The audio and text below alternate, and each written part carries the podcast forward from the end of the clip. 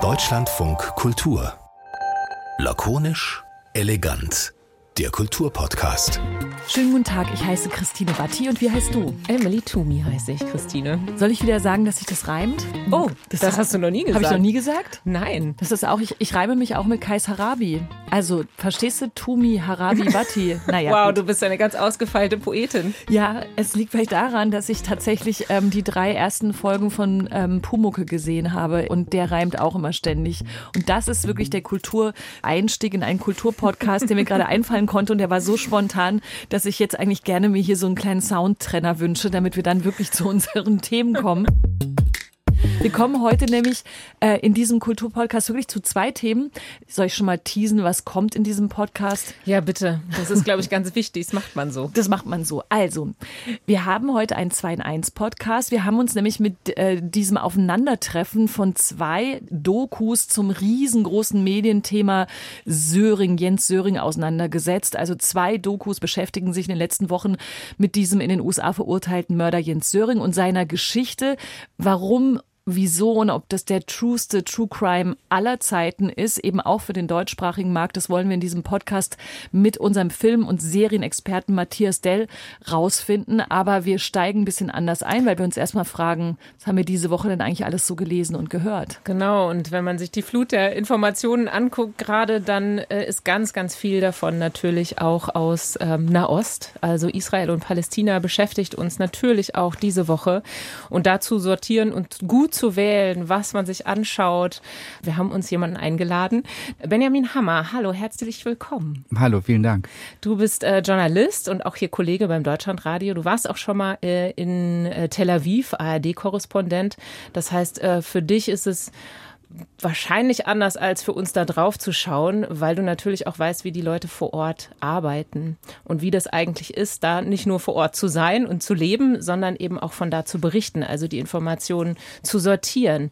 Klar, die, die Zeit, die ich dort verbracht habe, die begleitet einen mehr als Mensch als als Journalist, weil ich Leute kenne, natürlich noch in Tel Aviv, in Israel, im Gazastreifen ähm, gerade auch versuche, die Leute im Gazastreifen zu erreichen mit WhatsApps. Das geht manchmal durch, manchmal nicht, manchmal wartet mal ein paar Tage.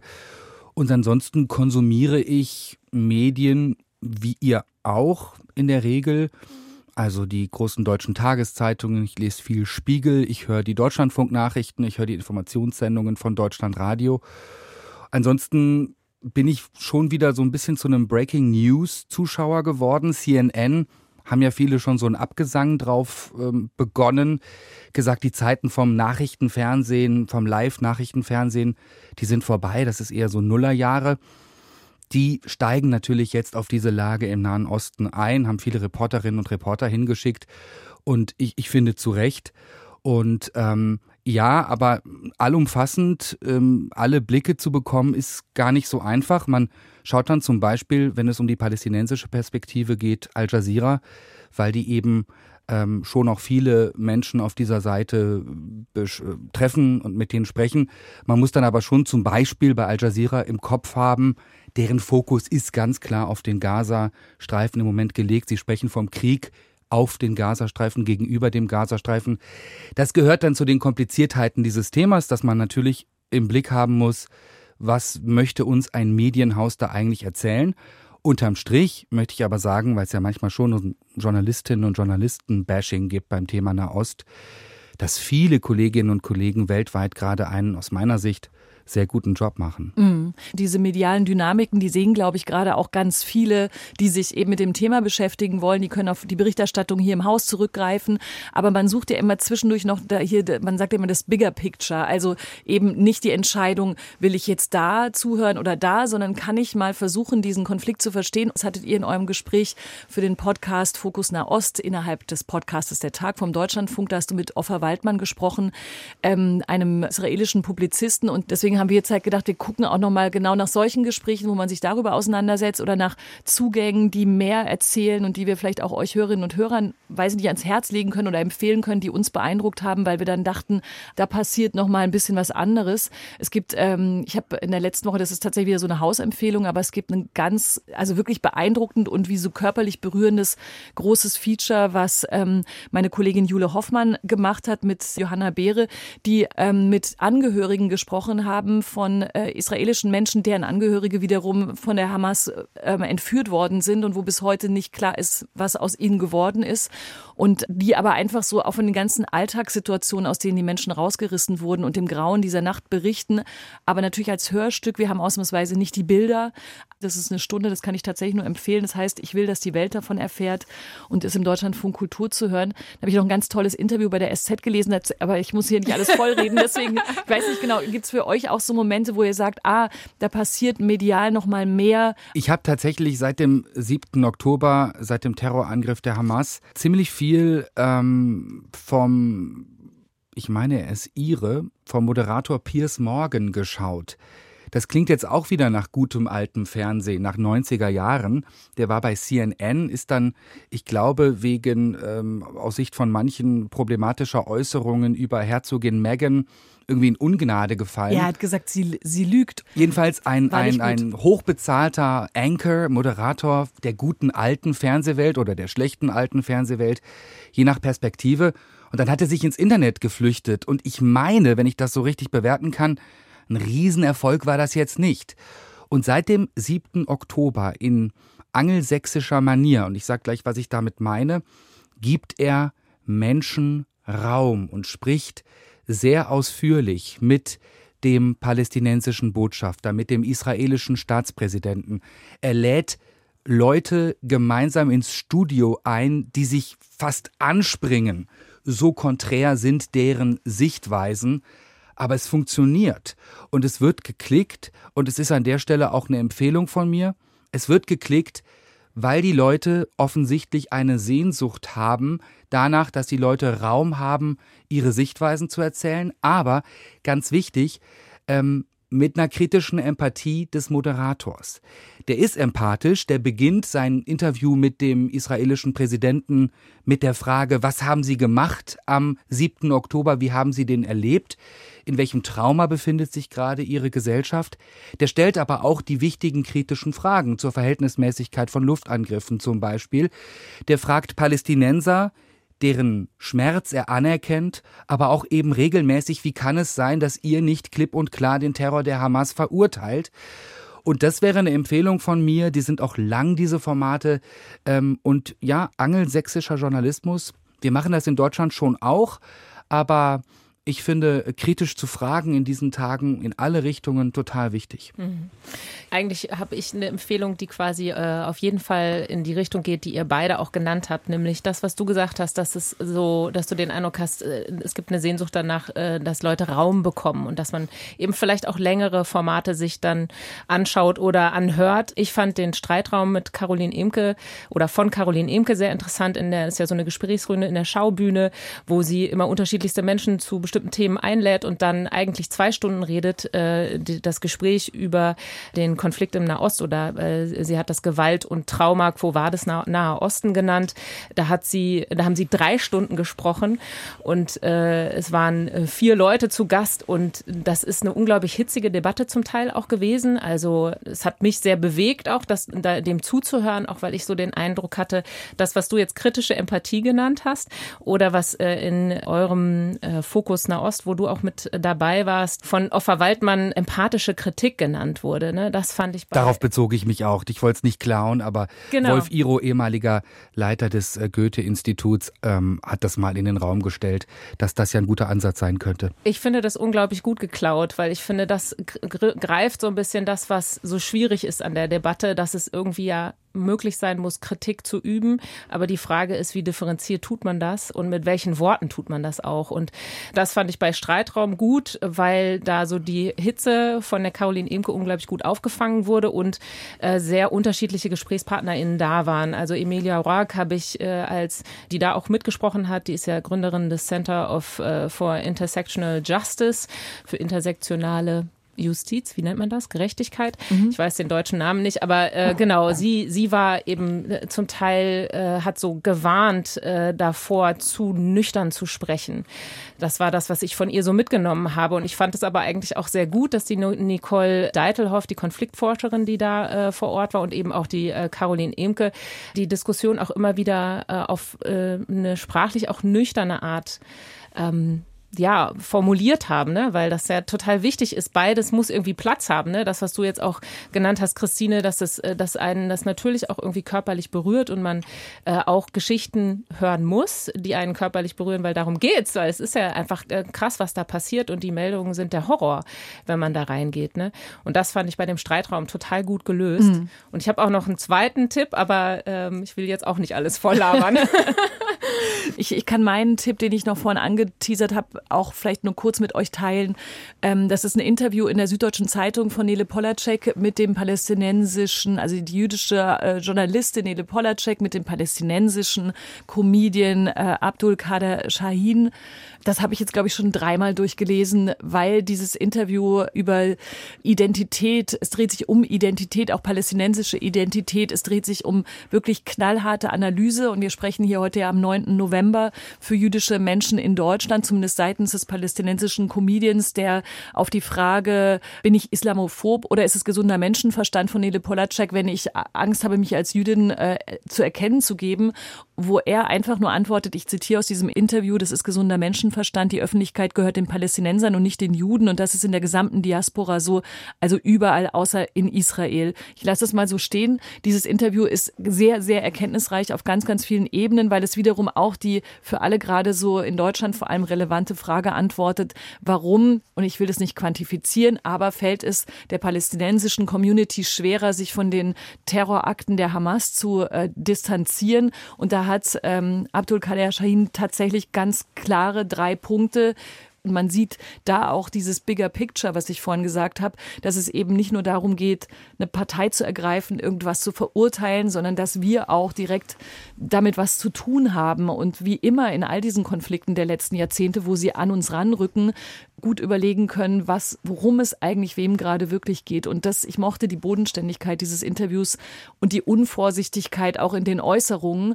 Man kann sich damit zumindest auseinandersetzen. Das äh, fand ich hilfreich und auch erkenntnisreich. Jetzt muss ich tatsächlich überlegen, weil ich so schnelllebig in den vergangenen Tagen. Was hast du mit Social Media, sag mal? Konsumiert, ja, ja. Stichwort Schnelllebigkeit. Ähm, wir sprechen ja viel von der Filterblase und ich äh, finde es nicht toll, wie sich X und Twitter entwickelt hat. Muss aber sagen, dass bei den Leuten, denen ich folge, auf den vermeintlichen beiden Seiten oder sagen wir jetzt mal Israelis, Palästinenser, ich da keine Filterblase sehe, sondern tatsächlich sehr ungefiltert auch teilweise das Grauen einen anspringt. Ähm, das ist manchmal wichtig. Kurz bevor ich ins Studio gekommen bin heute, lief da dann mit diesem Autoplay, es sind ja dann auch Videos, die sofort loslaufen in der Regel, selten nur kommt der Hinweis, sensible Inhalte, willst du dir das angucken? Ähm, die Szene, wie ein palästinensischer Israeli dem Vernehmen nach ähm, sich in einer äh, geschützten Bushaltestelle versteckt und von ähm, Hamas-Terroristen rausgerufen wird und in einer unfassbaren Brutalität nach dem Ort eines israelischen Kibbutzes gefragt wird.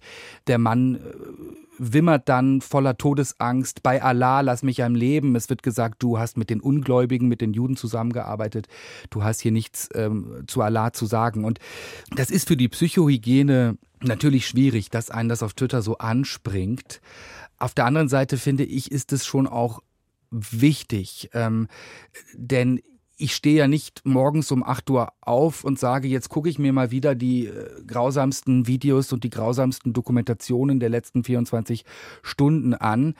Und in dem Fall fordert mich dieses, da läuft ein Video mal so los, teilweise heraus, nimmt mich aus der Comfort Zone raus, ähm, weil es ja von Deutschland aus schwer ist, den Horror zu begreifen. Und ähm, da sind diese Videos ganz gut. Gleichzeitig ist Twitter natürlich auch total toxisch geworden, wenn ich das mal sagen darf, total aufgeheizt. Die Lager ähm, nehmen immer weniger Rücksicht aufeinander, beschimpfen sich. Es gibt den Islamophobie-Vorwurf, es gibt den Antisemitismus-Vorwurf und, und das vielleicht ganz kurz am Schluss noch. Ich habe während meiner Zeit in äh, Tel Aviv Twitter auch als eigenes, als, als Stimminstrument genutzt und dort selber getwittert.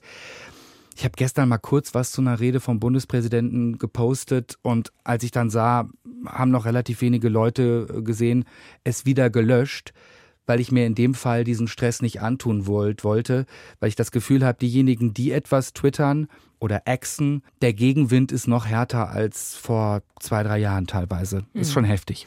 Und die Einordnung der Videos ist natürlich auch überhaupt nicht leicht. Genau. Also ich muss schon sagen, dass ich äh, bei, ich meine, ich bin ja auch nicht die Erste, die jetzt das irgendwie festgestellt hat, aber dass es ja auch schwierig ist zu sagen, okay, ist es jetzt tatsächlich das, was ich da sehe oder äh, interpretiere ich da verkehrt, äh, beziehungsweise wird mir vielleicht auch was äh, vorgespielt ne? oder äh, falsch eingeordnet, äh, ganz bewusst. Also ist es Problem Propaganda. Unbedingt. Und das ist ja gerade auch nochmal doch anders als zuvor. Ne? Also in der New York Times gab es darüber einen ganz interessanten Artikel, äh, dass das jetzt schon nochmal eine andere Qualität hat in diesem Krieg. Es geht ganz klar um PR. Das würde zum Beispiel Israel ja auch gar nicht zurückweisen oder skandalisieren diese Aussage, dass da im Moment sehr viele Mitarbeiterinnen und Mitarbeiter des äh, Außenministeriums, der Botschafter, ja auch darum kämpfen, ihre Perspektive und die Aufmerksamkeit für den 7. Oktober zu bekommen. Da wird ja auch immer wieder gesagt, wir erinnern an den 7. Oktober.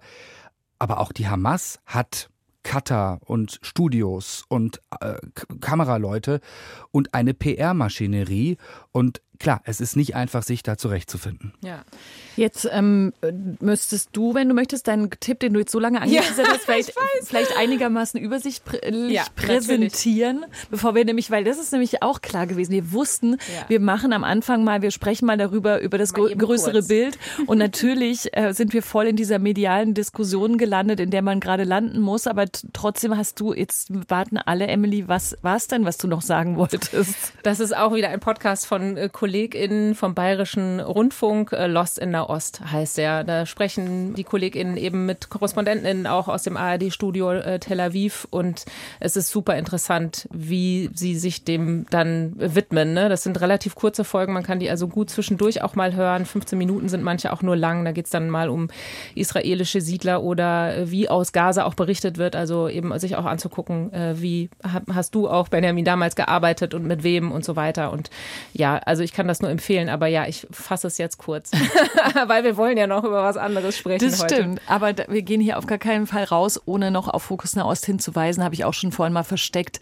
Der Tag ist ein Podcast vom Deutschlandfunk und der hat jetzt eben eine Serie gestartet, um auch ähnlich wie Lost in Nahost, aber so ein bisschen komprimierter und wöchentlich nochmal auf ein großes Thema zu schauen. Und da ist jetzt Folge 1, jetzt wo wir heute am 9. November sprechen, ist die erste Folge raus, das Gespräch mit Benjamin Hammer und Offa Waldmann, was ich richtig sehr, sehr empfehlen kann. Bist du da weiter mit am Start? Es gibt wechselnde Gesprächspartner und es hängt davon ab, wie lang äh, dieser Podcast weitergeführt wird. Ich würde mich aber freuen. Ist ein, ist ein schönes Format.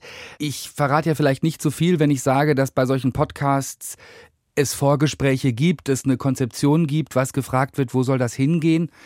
Und mir ging es so, als wir dieses Gespräch geführt haben, auf Waldmann, Publizist, Autor aus Israel und ich mit der Moderation von Sina Fröndrich. Erstens, wir kennen uns alle. Äh, das ist wichtig, das hört man, glaube ich, auch raus. Da ist eine Vertrauensbasis, auch vielleicht ein bisschen leise und nachdenklich zu streiten. Und zweitens, es wurde irgendwie ganz anders als erwartet kamen Kontrapunkte von Offer. Ich tease jetzt mal, ohne mhm, zu viel zu, vers mhm, äh, zu versprechen. Profi. Also wir trafen auf einen israelischen Journalisten, der aufgrund seines Traumas gar nicht so bereit war, über Fragen wie was ist denn mit der deutschen Debatte und der Perspektive und so weiter zu sprechen. Damit hatte ich nicht gerechnet. Aber ähm, es gibt sehr viel im Radio geplante Gespräche und das ist das Gegenteil davon. Und das fand ich ähm, sehr interessant, zumindest für mich. Ich bin natürlich befangen, ähm, weil ich mitgewirkt habe. Benjamin, das war super, dass du uns hier Vielen zu Dank. Beginn von Lakonisch besucht hast. Gerne. Und ähm, dann sagen wir bis sehr bald und machen gleich einen kleinen Break und kommen dann zu unserem anderen, zweiten lakonisch elegant Thema. Dankeschön, Benjamin Hammer. Gerne.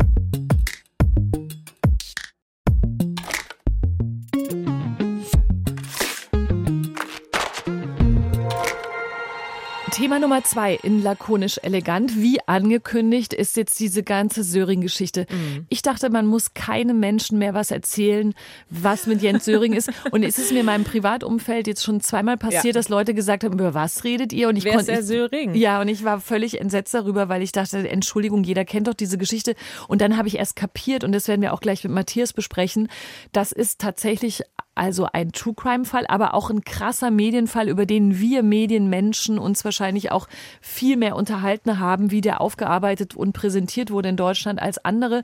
Andererseits war Jens Söring auch viel in super prominenten, reichweitenstarken Talkshows zu sehen, als er nämlich nach jahrzehntelanger Haft als verurteilter Mörder in den USA nach Deutschland zurückgekehrt ist mit einer Geschichte, in der er selber sagt, er hat nicht die Eltern seiner ehemaligen Freundin Elizabeth Haysom in Lynchburg äh, 1985 umgebracht. Er sagt, stimmt nicht. Stimmt nicht. Hat aber am Anfang durchaus dreimal gesagt, stimmt. Hat er. Genau. Hat die Tat also gestanden. Seine Freundin Elizabeth Haysom hat Mitschuld gestanden.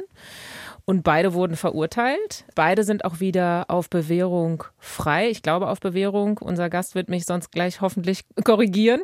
Und ja, spannend ist natürlich, dass dieses Unschuldsnarrativ von dem Jens Söring so präsent ist, weil er hat Bücher dazu geschrieben, andere haben Bücher dazu geschrieben, es wurden Dokumentarfilme dazu gemacht und eben jetzt ganz aktuell äh, sind zwei Dokumentationsserien draußen. Einmal von der ARD, Mord macht Medien, der Fall Jens Söring.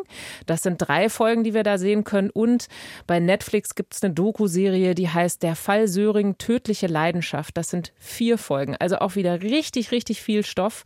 Und ich bin so froh, dass Matthias Dell uns jetzt zugeschaltet ist, Journalist und wirklich guter Kenner des Falls. Ich vermute mal, du hast alle Bücher und Filme und Podcasts und Serien zu diesem Fall gelesen und gesehen und gehört, oder Matthias? Äh, willkommen erstmal. Hallo, Hi. hallo. Zumindest sehr viel. Also alles wahrscheinlich nicht, aber doch sehr viel, weil ich mich damit längere beschäftige. Und interessant war, was ihr gerade erzählt habt, dass äh, wenn man dann darüber arbeitet und damit so beschäftigt ist, dann dreht sich ja sehr viel darum und dann erzählt man Leuten, was man so macht. Und mir ging es eben auch so, dass ich auch auch dachte, ey, das müssen die doch alle kennen, weil der war bei Lanz und äh, im Spiegel groß und in der Talkshow, in der Talkshow. Und dann stellt sie aber raus, äh, irgendwas ist schon da. Und mir ist aufgefallen, wenn ich dann erklärt habe und der Name nicht sofort verfing, dass dann die meisten Leute, wenn man gesagt hat, 33 Jahre im Gefängnis, dann mhm. macht es irgendwie Klick, weil diese 33 Jahre sind so ein bisschen so ein Brand, habe ich so das Gefühl, in meiner Privatempirie, äh, die dann praktisch äh, sagt, ah, da habe ich schon mal was gehört und dann ist natürlich genau dieses diffuse, ja, war es denn, war es nicht und so. Also das ist schon interessant zu merken, was dann sich so vermittelt von dem, wo wir wahrscheinlich anders drauf gucken, weil wir halt Medien nochmal anders beobachten. Man muss da, glaube ich, wirklich nochmal am Anfang sagen, also er ist verurteilt. Also dieses war es, war es nicht. Dieses, das ist natürlich die Frage, die auch in anderen äh, juristischen Kontexten immer gestellt werden kann. Und natürlich gibt es zu Unrecht verurteilte Menschen in Gefängnissen. Und äh, die, die juristische, der juristische Stand ist aber tatsächlich, dass er als ähm, Mörder verurteilt wurde. Und diese beiden Dokumentationen nehmen sich würde ich mal sagen, aus ARD-Sicht so ein bisschen auch mehr des medialen Phänomens an und die Netflix-Doku, die geht so ein bisschen sehr True Crime-mäßig nochmal auf die Spur des gesamten Falls, der Person und auch eventuell einer Erkenntnis, dass es vielleicht doch alles irgendwie anders war. Habe ich das so richtig unterschieden? Weil wir müssen mal irgendwie ein bisschen den Leuten vorstellen, was das denn soll mit zwei zeitgleich erschienenen Dokus und für welche man sich im Zweifel entscheiden würde, wenn man wirklich da jetzt in diesen Fall jetzt erst noch einsteigen wollen würde. Wie würdest du diese Zugänge beschreiben, Matthias? Ich würde dem zustimmen und genau aber auch die Schwierigkeit sehen, wenn man jetzt anfängt, diesen Fall dann zu erzählen. Er ist genau verurteilt und alle Versuche, dieses Urteil irgendwie anzufechten und Revision und so weiter sind nach Prüfung immer abschlägig beschieden worden. Das heißt, es gibt keinen wichtigen Zweifel daran, dass da irgendein Fehlurteil ergangen ist. Und alles, was er danach aufgebracht hat, ist, äh, das hat so ein äh, emeritierter, wollte ich gerade sagen, ein äh, im Ruhestand äh, befindlicher Kommissar, Kriminalkommissar aus Neustrelitz mal recherchiert und der hat das dann so dargestellt, was ich eigentlich eine ziemlich plausible Erklärung finde, dass wenn man sagt, äh, es ist falsch, die Geschichte, die da quasi das Gericht geglaubt hat, nämlich dass Söring es gewesen ist, dann müsste ja die Ersatzversion von Söring stimmen. Und die ist aber eigentlich total inkonsistent. Das merkt man auch, und das ist mir dann auch passiert, wenn man sich beschäftigt, dass die auch schon über die Jahre verschieden erzählt wird. Also es verschiedene Erklärungen für irgendwas gibt, was da passiert sein soll. Das macht die Netflix-Serie, um jetzt dazu zu kommen, so ein bisschen mit. Die versucht nämlich genauso klassische True Crime, da kommen wir vielleicht auch nochmal drauf äh, zu machen, nämlich mit diesem ganzen Reiz und der Faszination und was war es denn nun und vielleicht war es doch so und so. Nicht nur am Anfang rumzukokeln, sage ich mal, was ich schon auch verstehen kann, um praktisch die Leute so bei der Stange zu halten, weil die sollen dann ja irgendwie vier Stunden gucken, äh, sondern auch am Ende noch eine Version zu präsentieren, wie es jetzt doch ganz anders gewesen sein könnte. Und das ist nicht sehr plausibel, würde ich sagen, nach dem, was ich darüber gelesen habe und wie ich den Fall verstehen würde. Und es macht nicht so richtig viel Sinn. Und die ARD-Serie ist, wie du gesagt hast, äh, viel besser insofern, weil sie klarer sortiert, was da eigentlich passiert ist. Und dass nämlich es eigentlich gar nicht mehr so sehr um diesen Fall geht als Kriminalfall, sondern eben auch noch als eine Mediengeschichte. Also eigentlich müsste man von True sprechen als eingebettet in so einen größeren Komplex äh, von einer Mediengeschichte.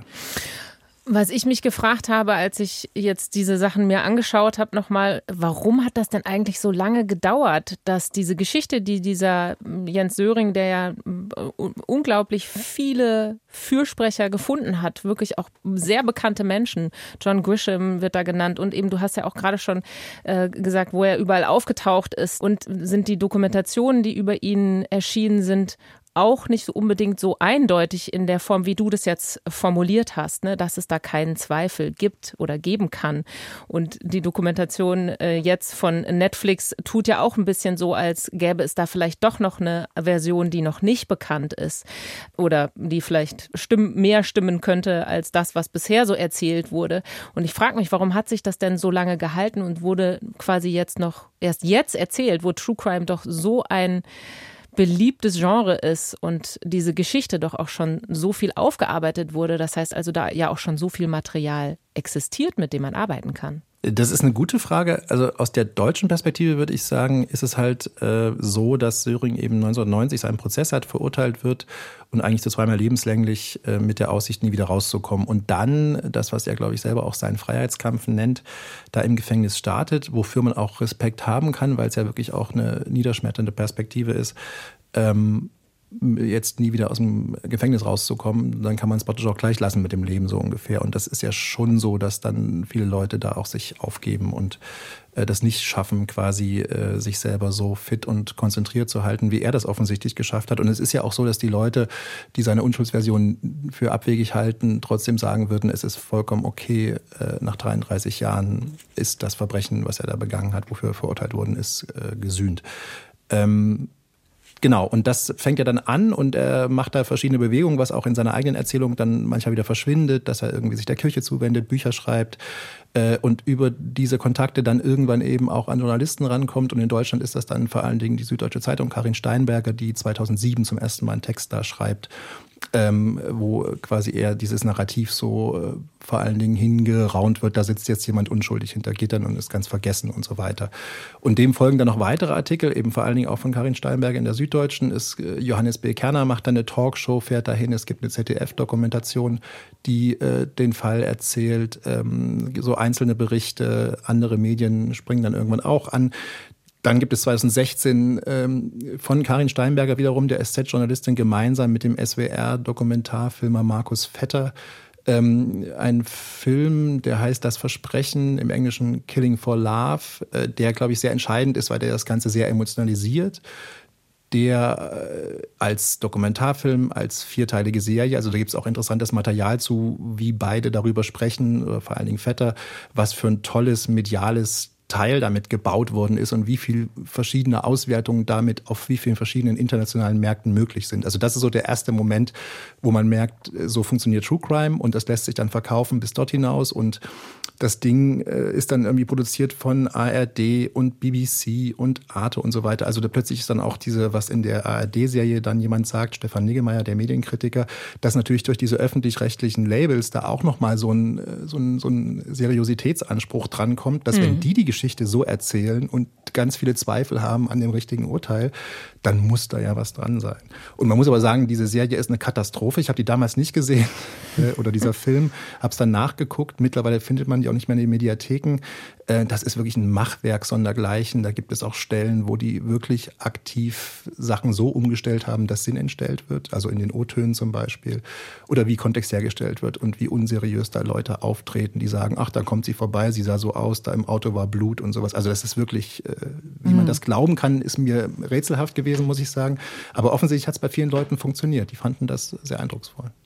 Wir haben irgendwie vorhin, Emily und ich, auch noch mal so ein bisschen darüber gesprochen, was True Crime eigentlich jetzt in Wirklichkeit ist. Ne? Also was, also die, wir, wir verstehen unter diesem Genre natürlich das Nacherzählen oder das Bearbeiten wahrer Verbrechensfälle. Und ich habe bei dieser Söring-Geschichte immer gedacht, auch bei dieser, bei dem Vergleich zwischen den beiden Dokumentationen, also in dieser Netflix-Welt sind wir in wirklich der total klassisch inklusive Musik, Bild, Sprache, nachgestellter Szenen, True Crime Welt, die mir eigentlich jetzt auch fast nicht erlaubt zu erzählen, wie es eigentlich ausgeht. Also wie das von dir angedeutete, Emily, was ist denn die neue Version, die da mhm. dann erzählt wird, kann ich jetzt eigentlich gar nicht sagen, weil damit würde ich spoilern. spoilern ja. Und, das, und ich finde, da versteht man, versteht man das Wesen von True Crime ganz gut, weil wir sprechen ja gleichzeitig über die Behauptung, dass eventuell jemand fälschlicherweise verurteilt wurde zu etwas, was er mindestens so vielleicht nicht getan haben könnte.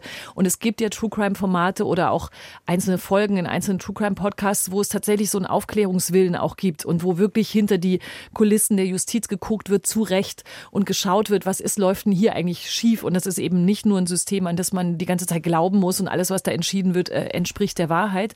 Und äh, bei diesen beiden Dokumentationen fand ich, hat man eben so gut gesehen, das eine ist diese Aufarbeitung und das andere spielt aber genau mit diesem Grusel. Ich kann tatsächlich äh, diese Bilder dieses Tatorts, ich kann die jetzt nicht mhm. mehr sehen, die wurden so oft mir bei Netflix vorgeführt, auch in der ARD-Doku natürlich auch. Also dieses Spiel mit diesem, mh, hm, guck mal, wie viel Blut ist denn hier? Also wo man so eine zynische Betrachtungsweise all dessen erreicht. Deswegen, wie würdest du das sagen, Matthias, habe ich jetzt einfach nur unterhaltsame, sensationistische True Crime Formate geguckt oder gibt es denn noch einen wirklichen Aufklärungswillen, was diesen Fall betrifft, weil das die deutsche Medienöffentlichkeit sich nochmal mit sich selber unterhält? Gibt es denn an diesem True Crime Fall noch etwas, was wir auch auf einer juristischen Ebene erfahren oder womit wir uns beschäftigen könnten? Oder werden wir unterhalten, entsetzt und vielleicht als Medienschaffende mit uns selbst konfrontiert? Ja, ich glaube, da müssten wir noch mal ein bisschen allgemeiner über True Crime sprechen, was mhm. die Faszination ist, weil sich jetzt gerade in dieser etwas länglichen Erzählung vielleicht der quasi medialen, des medialen Aufscheinens von der Saint-Sören-Geschichte in Deutschland, die dann ja auch Politik beschäftigt hat und so weiter, ähm, äh, wie das da passiert ist mit eben dieser 2016er Dokumentation, Serie Das Versprechen Killing for Love äh, wenn man es mal versucht, so ganz grob runterzubrechen, dann ist natürlich die Faszination äh, für den Polizeibericht, aus dem schon die Zeitung entstanden ist und die medial immer interessant ist, weil es irgendwie um Verbrechen geht und Mord ist dann irgendwie so das größte Verbrechen und deswegen am interessantesten. Das hat so diese typischen Effekte von mich betrifft es ja nicht und dem Schauder, der damit verbunden ist und gleichzeitig ist es irgendwie gruselig und so. Und dann kann man sagen, es gibt so zwei Typen vielleicht. Äh, das eine wäre praktisch so, man erzählt jetzt einfach äh, alte Fälle, was ja gerade wahnsinnig oft und wahnsinnig ja. viel passiert. Wie viele Podcasts gibt es davon? Wie viele Serien gibt es davon? Äh, genau, die erzählt man nochmal neu, weil die irgendwie angeblich vergessen sind. In Wirklichkeit habe ich das Gefühl, seit es Netflix gibt, äh, kenne ich jeden amerikanischen Serientäter mit Vornamen und Geburtsort oder sowas, ähm, was mir vorher in der Form nicht ganz so klar war. Ähm, und die andere Variante ist eben das, wo es dann so ein bisschen nochmal interessanter zu werden scheint, weil dann praktisch das Medium selber zum Akt äh, aktiven Ermittler wird. Ja, genau. Äh, sowas wie Making a Murderer oder sowas oder äh, The Jinx oder so oder auf der Podcast-Ebene Serial. Äh, das sind natürlich immer Sachen, wo dann auf der einen Seite man denkt, es ist total aufregend, wenn das Medium rausfindet, es war eigentlich gar nicht so. Ähm, und auf der anderen Seite ist es natürlich extrem problematisch, weil die Frage ist, äh, können Medien ermitteln irgendwie so? Es gibt ja auch ganz tolle Sachen. Äh, das ist zum Beispiel dieser unglaublich grauenhafte Original Night Stalker. Es geht schon los mit diesen ganzen, die haben ja auch so Namen wie Marvel-Charaktere eigentlich, der da in äh, Kalifornien in den 70er Jahren wirklich Leute, Frauen terrorisiert hat. Und wenn man sich da die Beschreibung durchliest, wie der die behandelt hat, dann wird einem schon ganz furchtbar so. Und der wurde ja wiederum ermittelt durch so private Leute, also Armchair Detectives praktisch, Leute, die dann wiederum selber an diesem System mitwirken, die irgendwie alte Sachen scannen, die sich verbinden durch das Internet. Da sitzt jemand in Florida und hat irgendwie Skills, um was rauszufinden, was dann der Frau da in Kalifornien hilft, die das äh, vorangetrieben hat und die dann auch noch die Frau von einem bekannten äh, Komiker ist in Amerika und so weiter. Und ähm, die dann wiederum äh, die Hinweise schaffen, die es dann der Polizei möglich macht, äh, auch noch über so einen äh, Datenbankabgleich von so, wo jemand versucht, Vorfahren zu finden, dann auf diesen Menschen zu stoßen, der dann festgenommen werden kann. Das ist natürlich irgendwie wahnsinnig medial interessant, kann man sagen, äh, wie da die Ermittlung selber so passiert. Das ist jetzt bei Söring aber alles nicht so. Und Söring ist deswegen eigentlich in meiner Wahrnehmung so ein Zwitterfall, Zwischenfall, weil eigentlich ist der Fall klar. Eigentlich müsste man ihnen erzählen, dass das, was er war. Was Söring aber geschafft hat, mit dieser medialen Kampagne seine Unschuldsversion dazu verbreiten und in Zweifel hineinzutragen in etwas, was eigentlich relativ klar ist, dass es praktisch dauernd so wirkt, als wäre es noch die zweite Form, mhm, nämlich da, wo man was rausfinden müsste. So. Mhm. Und schafft es damit, so zu tun, als wäre es eigentlich noch offen, was dazu erzählt werden muss. Und und das ist es aber nicht wenn ich dir so zuhöre und auch von dem, was ich jetzt so gesehen habe von den Dokumentationen, habe ich so den Eindruck, dass was so an Mehrwert eigentlich mitkommt, ist in der ARD-Doku, wenn man jetzt mal so äh, bewerten möchte, ein bisschen stärker, weil es da eher um eine Medienkritik geht. Und die Netflix-Dokumentation geht eben eher den True Crime, wir unterhalten euch Weg. Und trotzdem haben sie natürlich beide irgendwie ähm, auch äh, noch was an Qualität. Also es ist ja jetzt nicht so, als wäre die Netflix-Dokumentation total schlecht gemacht. Oder findest du sie schlecht gemacht? Also ich möchte da schon irgendwie eine Bewertung nochmal haben. Und ich würde, würde sagen, die ist schon nicht, nicht nur schlecht. Die ist, ich finde sie, also genau, was an der Netflix-Dokumentation gut ist, ist, das, ist das die Unmengen an äh, Footage, Archivmaterial. Mhm. Da ist ganz viel, der Prozess wurde damals ja äh, übertragen, äh, fürs Fernsehen aufgenommen und da ist ganz viel von dem Material drinne, was man äh, nicht kennt, wenn man sich damit jetzt nicht beschäftigt hat oder so. Ähm, und das ist interessant, weil weil wiederum der Versprechen-Film, dieses Machwerk von 2016, das nimmt da so zwei Stellen raus, emotionalisiert die total, macht damit Politik und da sieht man plötzlich, wie die Kreuzverhöre laufen. Da gibt es auch die tolle Stelle, wo der Staatsanwalt Söring sein Geständnis äh, vorhält und ihn unter Eid sagen lässt, ob das alles stimmt. Und es stimmt alles so. Also Söring bekräftigt alles. Das sind stellenweise Sachen, die er dann später in Zweifel zieht, aber da werden sie alle bestätigt unter Eid. Ähm, genau, also es ist hochgradig interessant, dieses äh, Footage-Material zu sehen, auch dann Leute zu haben, die im Prozess dabei sind. Das ist auch Wahnsinn, wer da alles noch äh, quasi aktiv ist. Die dann zum Beispiel auch dieses Narrativ, er hätte so einen schlechten Anwalt gehabt, weil der dann später irgendwann äh, seinen Job verloren hat oder seine, ähm, genau, weil der dann nicht mehr so gearbeitet hat. Da gibt's auch Leute, die sagen, der hat das ja gut gemacht, der Anwalt von Söring irgendwie. Also das ist schon für das Bild auf jeden Fall besser, auch für das Bild über die Familie Haysom und so weiter. Auch die Rolle von Elizabeth Haysom, die sonst immer verschwindet äh, hinter der hinter dem Söring-Bild irgendwie, weil er sie natürlich auch äh, und vor allem weil er das Bild so formt äh, und das dann medial übertragen wird, wie er es will. Das ist alles interessant. Merkwürdig finde ich halt nur, äh, dass sie am Ende eben in dieses äh, Mitraten reingeht und selber nochmal Zweifel macht, was eigentlich der ganzen Sache nicht wirklich dient, würde ich sagen, und was eigentlich eher Söring hilft, obwohl der selber auch sehr erbost darüber ist, über die Netflix-Serie ähm, weil es nämlich diesen, dieses Verwirrende, ja, man kann es nicht genau sagen und das ist halt so eine Frage und dann ist man Team Söring oder nicht Team Söring, das ist irgendwie eigentlich Quatsch und da ist die ARD-Serie natürlich klüger und klarer, weil sie das besser sortiert und weil es eben auch einfach nicht mehr darum geht, ob es jetzt True Crime ist oder nicht, mhm. sondern äh, der Fall, und das hätte ich auch gedacht bei Netflix, dass die das natürlich machen, weil es ja viel spannender ist. Also man hat einen True Crime Fall, deswegen kann man ihn auch nochmal erzählen. Man hat dieses Verbrechen dann kommt er raus, dann kommt er raus und sagt, er ist mit der Erzählung, er sei unschuldig. Und dann macht er diese große Unschuldstour durch die ganzen deutschen Medien. Und dann stellt sich aber doch äh, stärker heraus, die Unschuldstour ist nicht so richtig konsistent.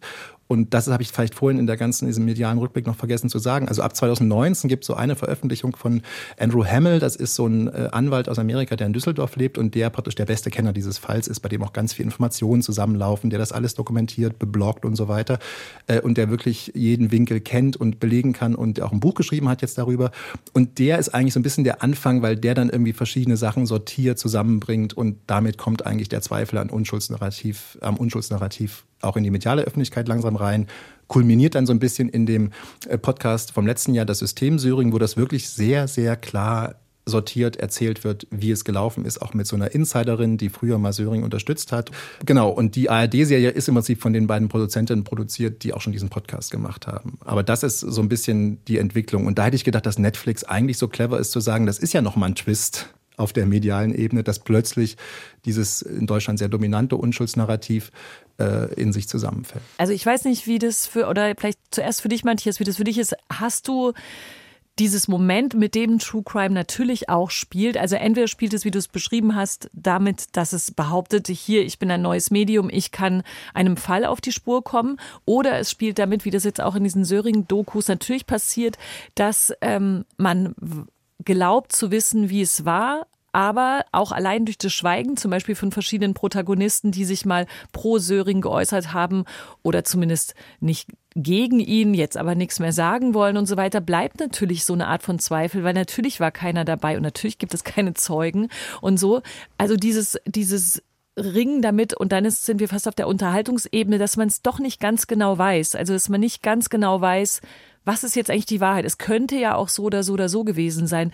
Ist das der unterhaltsame Faktor an all dem, warum man sich so, äh, so lange damit überhaupt beschäftigt? Oder hast du zum Beispiel, Matthias, um jetzt endlich diese Frage mal zu Ende zu bringen, keine Zweifel, wenn du dir die Dokus, die Podcasts und alles anschaust? Weil man kann ja auch sagen, ja, vielleicht, darum geht's am Ende überhaupt nicht. Aber für den sich unterhalten fühlenden Zuschauer wahrscheinlich schon. Ich würde schon sagen, genau, dass das schon davon lebt, dass es halt immer diesen Zweifel gibt. Deswegen ist wahrscheinlich ja. auch die Logik der Netflix-Serie, dass sie das so macht und damit irgendwie, wie ich finde, in so einem Fall, wo es schon schwer genug ist, weil es ja auch davon abhängt, wie man jetzt die Syrien-Geschichte erzählt, gibt es so viele Muster, in die man reinkommen kann. Äh, er hat das Geständnis widerrufen, was man technisch gar nicht so nennen könnte, irgendwie so, als ob es dann ungültig wäre, was ja Quatsch ist und so. Also kurzum, man, wie man die Geschichte erzählt, ist schon so ein ganz entscheidender Punkt. Da fand ich eben, dass das die ARD-Serie sehr äh, nüchtern und klar macht äh, und eben auch anders macht, als man das von ihm gewohnt ist, logischerweise. Ähm, Interessant ist ja, also ich würde sagen, die Geschichte ist vor allem deshalb noch interessant, weil sie, und das ist so ein bisschen das, was mich da auch als jemand, der sich ja mit Medien, Medienkritik beschäftigt, interessiert, weil ich schon finde. Und mit dem Tatort übrigens. Das ist ja auch eine Form von, genau, von äh, Medialität. Ähm, dass ich es eben schon auch krass finde und irgendwie denke, dass das jetzt in der deutschen Medienlandschaft so dasteht und eigentlich, es ist jetzt vielleicht nicht so fett wie die Hitler-Tagebücher oder sowas, aber da ist schon ziemlich lange äh, geschrieben worden, etwas, was irgendwie doch so nicht stimmt. So. Und dass es darüber keinen Diskurs gibt oder der nur an so Rändern stattfindet, äh, das finde ich schon irgendwie nicht richtig. Also es müsste eigentlich mal irgendwie äh, was geben. Ich meine, die Süddeutsche Zeitung wird ja auch angefragt, für die ARD-Serie. Dann gibt dann nicht die Karin Steinberger irgendwelche Statements ab, sondern eben die Chefredaktion, die finde ich relativ, äh, ja, wie soll ich sagen, nicht sehr hilfreich sind. Und eigentlich das, was für Journalismus wichtig ist, nämlich die eigene Glaubwürdigkeit, äh, nicht so richtig äh, befördern. Aber, aber, die Fälschung der Hitler-Tagebücher konnte man schon anders beweisen als das richtig oder falsch in dieser Sache. Also das ist doch genau das Spiel mit dem Zweifel, über das auch du nicht hinwegkommst wahrscheinlich. Na gut, das ist immer die Frage, das ist ja bei diesen, also wenn man sich, das meine ich ja zum Beispiel bei diesem Film, das Versprechen, dass das ein Machwerk ist, wenn man sich den anguckt, wie da Sachen zusammengelötet werden, das ist einfach hochgradig unseriös und das, das, das, das funktioniert nur über ein Raunen und dieses, im Prinzip geht es darum, die Geschichte steht fest und versucht man wie beim Football äh, Raum zu gewinnen, damit wieder dieses Unschuldsnarrativ reinkommt. Und dann tut man eben so, als ob es da gibt es einen Zweifel und da gibt es einen Zweifel, man weiß es nicht, man will es gar nicht wissen, das ist ja auch, glaube ich, das, was die dann immer so gesagt haben, so ungefähr, ja, sie können es nicht wirklich sagen, aber irgendwie was in der Nacht genau passiert ist, das wissen wir alle nicht. Ist natürlich ein total unsinniger, also banaler Satz, äh, weil natürlich weiß das jetzt, wenn man so fragen würde, waren wir alle nicht dabei. Aber wo muss man denn dabei sein, wenn es irgendwie mhm. ein Verfahren gibt, was das sehr genau durchgearbeitet hat und wo so vieles belegt ist und dafür spricht und so klar ist irgendwie und wiederum diese Unschuldsgeschichte so widersprüchlich und sich dauernd verändernd ist, dass es einfach gar keinen Sinn macht, äh, da rumzuzweifeln. Und das ist das, was ich meine mit der Parodie quasi oder diesem Mocken oder diesem Trollen eines quasi einer normalen True Crime Erzählung, dass man dauernd und so tut, ja, hier ist noch ein Zweifel, hier ist noch ein Indiz und das war so und so. Wenn man da reingehen würde, das ist wirklich auch äh, total langweilig, da würdet ihr einschlafen und das Publikum auch. Um mal zu zeigen, wie widersprüchlich auch die Auskünfte von Söring stellenweise mit den gleichen vermeintlichen ihm nützenden Indizien äh, sind oder sowas. Also genau, das ist halt ein Problem und ich finde, das müsste schon irgendwie, da müssten sich die Medien drüber klar werden, weil ich finde es eigentlich nicht richtig, äh, dass es irgendwie falsch dargestellt ist. Nee, und es ist ja auch zynisch am Ende, ne? Auch ich habe gerade nochmal dir und uns zugehört und dachte, ich meine, das sind also diese, wo ich auch vorhin so ein bisschen drüber hinweggegangen bin, diese Splatter-Tatortbilder, so nenne ich das, das sind zwei Leute gestorben. Also so, ich meine, das ist, das ist aber so, okay, das ist natürlich der Abgrund von True Crime sowieso. Also das wunderbare Verbrechen, wie es äh, Menschen sagen in solchen Podcasts dann, wenn sie den 27. schrecklichen, wunderbaren Fall erzählen. Aber da, dass man da reingerät, auch jetzt als wir oder auch als Zuschauer, darüber komme ich am allerschwersten, glaube ich, am Ende hinweg. Also neben dieser ganzen Spitzfindigkeit juristischer Art oder den Zweifeln, was du gerade so gut analysiert hast, aber am Anfang und am Ende dieser ähm, Aufarbeitung liegen da halt zwei Leute in ihrem Blut und die leben nicht mehr. Genau, und es gibt ja auch wirklich Leute, die verunglückt werden da. Also die ja, Darstellung ja. von Elisabeth Haysom ist sowas von, das ist auch toll in diesen Dokus jetzt, weil da spricht eine Cousine von ihr, die eine sehr äh, gute Entlastungsfigur ist, weil die irgendwie sehr sympathisch ist und sehr klar ist. Äh, die taucht in beiden auf, wie auch mehrere äh, interviewte Leute in beiden auftauchen. Insofern, ähm, das ist schon mal auch was, wo man sagen muss, das ist einfach ungerecht, dass da jemand Bilder malt, die nicht stimmen und das so dominiert. Das machen jetzt, das korrigieren beide Dokus ein bisschen irgendwie. Und das andere ist natürlich auch, dass da Leuten Unrecht getan wird. Das ist eben eben neben diesem medialen Ding mhm. auch ein Aspekt, wo man immer sagen kann, äh, es geht ja nicht darum, dass man sagt, 33 Jahre sind nicht genug, aber sich dann so zu, man kann sich auch anders verhalten. Das andere Verhalten ist ja gerade Elizabeth Haysom, die unter anderem Namen in der Community lebt und irgendwie da normale Arbeit macht und eben nicht die mediale Öffentlichkeit sucht, um damit dann irgendwie quasi ihr Leben nach dem, nach der Haft anzutreten. Und Genau, auf der medialen Ebene wollte ich nochmal sagen, weil ich habe extra nochmal Archiv nachgefragt. Es ist dann schon komisch, wenn die Süddeutsche Zeitung seit 2007 darüber dauernd berichtet, dann macht die Redakteurin sogar einen Film und dann endet praktisch alles, was zu Syrien gesagt ist, 2019. Das ist der letzte Artikel und danach taucht der Name höchstens auf im Fernsehprogramm, was noch abgedruckt wird, wenn eben so eine Serie jetzt kommt. Aber die Erzählung, die seit 2019 ja Fahrt aufgenommen hat, was für Zweifel am Unschuldsnarrativ bestehen und wie konsistent sie sind, die kriegt man als jemand, der nur die Süddeutsche Zeitung abonniert hat, dann gar nicht mehr mit. Und das ist irgendwie auch komisch, so lange mit einem Fall beschäftigt zu sein, für den man sich dann null mehr interessiert. Hm. Sind wir heute eigentlich ein Medienpodcast? Heute sind wir ein Medienpodcast, eindeutig. Okay. Na gut. Matthias Kultur. Dell. Vielen, vielen Dank dir. Dankeschön, Matthias. Sehr. Du bist ja auch Kulturjournalist und auch Medienjournalist. Kann man das so sagen? Das passt schon, dass wir das jetzt hier in lakonisch elegant gemacht haben, richtig? Das auf jeden Fall. Es ist ja auch alles medial vermittelt und vielleicht will ich als, das wollte ich irgendwie eigentlich noch unterbringen, diese Na, schöne Bemerkung, die ich nämlich bei diesen ganzen langen Verfolgen und Lesen mhm. hatte irgendjemand mal auf äh, einem Social Media Dienst äh, auf einen äh, Kommentar von Söring, der das immer verhashtagt mit Hashtag True Crime zum Beispiel, geschrieben, wie oh, lustig schlau. das sei, weil er doch eigentlich sagt, dass es gar nicht true ist irgendwie. Und, äh, oh also mein Gott, ja es, gut. Da merkt man, im Prinzip steckt darin alles, äh, wie wir älteren äh, sagen würden, in Nutsche steckt da alles drin, was an dieser Geschichte so äh, ja, faszinierend oder auch absurd oder schwierig und kompliziert ist. Mhm. Danke, dass du mit uns da nochmal so durch, durchgestiefelt bist und mal sehen, ob wir über die Söring-Story noch ein anderes Mal sprechen werden oder ob jetzt erstmal alle befriedigt sind in all ihren Aufklärungs- oder auch einfach nur sensationistischen Bedürfnissen, was diesen Mordfall betrifft. Danke, Matthias Dell. Vielen Dank auch und bitte sehr. Wir sind heute wirklich ein Medienpodcast. Sind wir. Und Hast du noch ein Medium? ich habe ich hab noch, hab noch einen Medientipp für dich. Toll. Und zwar noch einen Podcast, den du dir unbedingt anhören solltest. Äh, Schmetterlingseffekt heißt der von Deutschlandfunk. Und zwar ähm, ist der wirklich, wirklich spannend. Der passt nämlich auch gut hier rein, weil wir ja so einen Bogen gemacht haben heute, bei dem man so denkt, puh, also wie haben die denn sich auf die, wie haben die sich denn hingesetzt und das zusammengefädelt? Ähm, und zwar geht es in Schmetterlingseffekt wirklich um die ganz kleinen Dinge, Dinge und die ganz großen Dinge und wie die eigentlich zusammenpassen. Und äh, Sarah Zerback und äh, Bijan Moini haben da äh, zum Beispiel gesprochen, so Bögen gespannt von einem Computerspiel zu den ganz großen moralischen Fragen rund um Krieg. Der Ukraine-Krieg taucht da beispielsweise auf. Oder Ressourcenknappheit in einer anderen Folge ist das das Thema, wo es eben klar wird, wie wichtig das ist, schon im ganz Kleinen auch für das Klima zu kämpfen. Und ähm, ich fand das total spannend, allein schon diesen Trailer zu hören, den wir jetzt mal hören.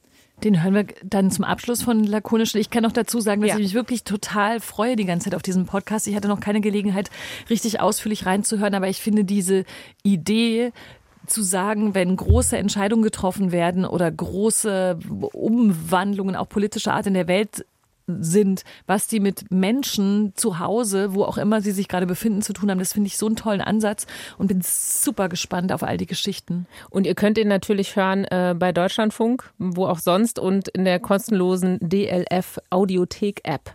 Genau, das muss das ist natürlich noch wichtig. noch genannt werden und natürlich auch da, wo Podcasts sonst sind. Ja, genau. Aber zuerst in der DLF Audiothek App. Ich glaube, der ist exklusiv erstmal nur bei uns und Ja. dann ab, glaube ich, in einer Woche auch überall sonst. Aber geht doch einfach direkt in die DLF Audiothek App. Da findet ihr auch lakonisch und viele andere Podcasts aus dem großen Hause Deutschlandradio. Wir sagen Tschüss, bevor dieser Schmetterlingseffekt-Trailer kommt, mit dem ihr euch schon mal einstimmen könnt auf dieses tolle Produkt und hoffen natürlich, dass ihr in einer Woche auch lakonisch elegant wieder einschaltet. Einschaltet. Klickt. Tschüssi. genau. Bis dann. Tschüssi. Gefühlt dreht sich die Welt grad schneller als sonst und alles passiert gleichzeitig.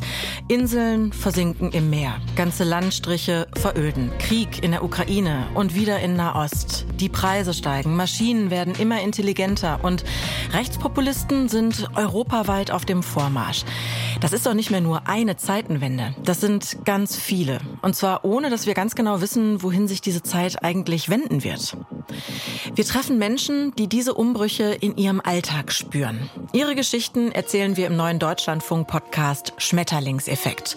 Wie zum Beispiel die von Hendrik, der als Kind davon träumt, den Friedensnobelpreis zu gewinnen und in dem der russische Angriffskrieg einen Schalter umlegt. Oder die Geschichte von Niki und Dennis aus dem Ahrtal und der Frage, was ein verschwundenes Brautkleid eigentlich mit dem Klimawandel zu tun hat. Wie das Kleine mit dem Großen zusammenhängt, manchmal auf so richtig chaotische Weise, das hat uns zum Titel Schmetterlingseffekt überhaupt inspiriert. Also wenn selbst der kleine Flügelschlag eines Schmetterlings am anderen Ende der Welt ein Tornado auslösen kann. Ihr wisst schon. Das ist doch irgendwie ein schönes Bild dafür, dass es eben einen Unterschied macht, wie wir agieren. Ich bin Sarah Zerback, Journalistin beim Deutschlandfunk. Und als Host zoome ich in diesem Podcast aus den Geschichten immer wieder raus und überlege dann zusammen mit Bijan Moini von der Gesellschaft für Freiheitsrechte, was das für uns als Gesellschaft und für die Zukunft heißen könnte. Also du bist Jurist und Autor, bist du auch so, so eine Art Public Intellectual? Das würde ich von mir selbst nie sagen. Also Aber ich, darf mache das doch von dir sagen, oder? Ja, du darfst das sagen. Man kann uns dann quasi so ein bisschen beim Denken zuhören. Und kleiner Disclaimer, auch wir wissen nicht, was die Zukunft bringt. Aber in diesem Podcast überlegen wir zusammen, wo die Flügelschläge von heute in zehn Jahren Tornados auslösen könnten.